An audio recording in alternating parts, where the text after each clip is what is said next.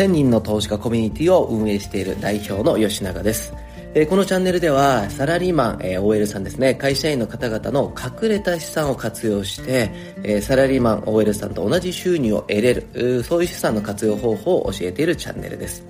え今回ですね第1回目ということなんで、え老後資産は必要なのか、え例えば資産運用をする必要はあるのかというところをテーマにお話をしていきたいと思います。え今日の部分は2つですね。老後資産は必要なのか、えそしてそれに付随する年金っていうのはもらえるものなのかというところをお話しして、資産運用が必要かどうかというところにフォーカスを当てるんですが、えそもそもまず老後資金はいくら必要なのか。これは人によってもちろん金額は変わってきます。えこれ例えば月々の支出ですね、今の生活スタイルで10万円とか20万円で済む方もいれば、え40万円、50万円必要な方もいらっしゃいますが、今こちら国の方で出ているデータですね、最低でもまあ必要な生活資金、夫婦2人というふうな計算があるんですけども、えー、ざっくりで、えー、分かりやすく数字を伝えるために約20万円という言い方をさせていただきます。約20万円前後ぐらい。で考えた時にですね、年間で約240万円の生活資金が夫婦2人で最低限ご飯を食べる上では必要になってきます。えこちらはどんな家に住んでるかにももちろんよってきますが、最低でも20万円必要だというところだけ覚えていただければです。で実際に年間で240万円必要だよと言った時に、まあ、現在、え、これから老後をですね数十年後に迎えると考えた場合65歳までおそらく会社に入れるとは思うんですねでそこに対して現在の女性の平均寿命が88歳男性でいうと84歳まあ、これが少しずつ年々伸びているんで、まあ、聞くタイミングによってね、いや今88だとかね、86だというふうに変わってくると思うんですが、え大体まあ、夫婦平均して86前後というふうになっています。で、これが現在の100年説、100年時代だと言われているんで、もっともっと伸びていくと言われているんですが、え仮に皆さんの老後が今の平均年齢86で考えた場合に、約21年間ですね、約21年間240万円というお金が必要になってきますと。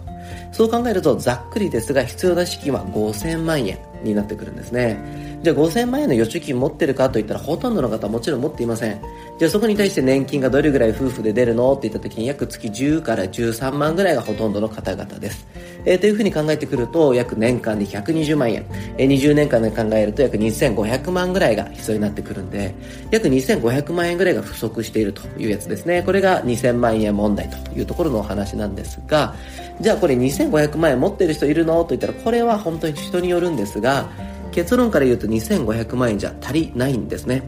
どういうことかっていうと今この年金を国としては意地でも出さないといけないというところで税金をどんどん上げている。そしてもう一つっていうのが物価の上昇ですね。約30年間で見た時に1980年から、えー、2010年、えー、この30年間で物価物の値段っていうのは約1.8倍前後動いたんですね。でそこにプラス税金っていうのを考えると30年で2倍になりました。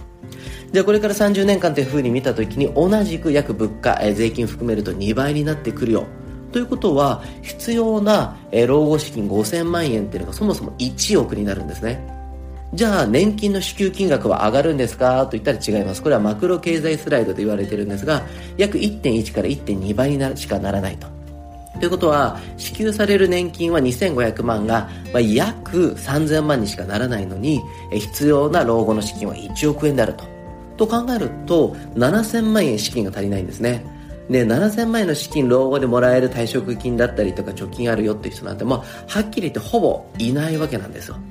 で考えるとよく年金が出るとか出ない問題があるんですけども出ても意味がないよ。これが答えになってくるんですね。であれば今予定してる例えば退職金だったり預貯金2000万円なんとかなるかなって人いるかもしれないんですがしっかりと物価上昇とか税金のことを考えるとプラス5000万円必要になってくるんですね。じゃあこれを聞いてる方が平均30歳40歳の方であればあと20年から30年でプラス5000万円の貯金を作らないといけない。そうなった時にじゃあサラリーマンの状態で普通に頑張って働いてプラス5000万円の収入が得れるかといったらまあはっきり言ってほぼ不可能だと思うんですね。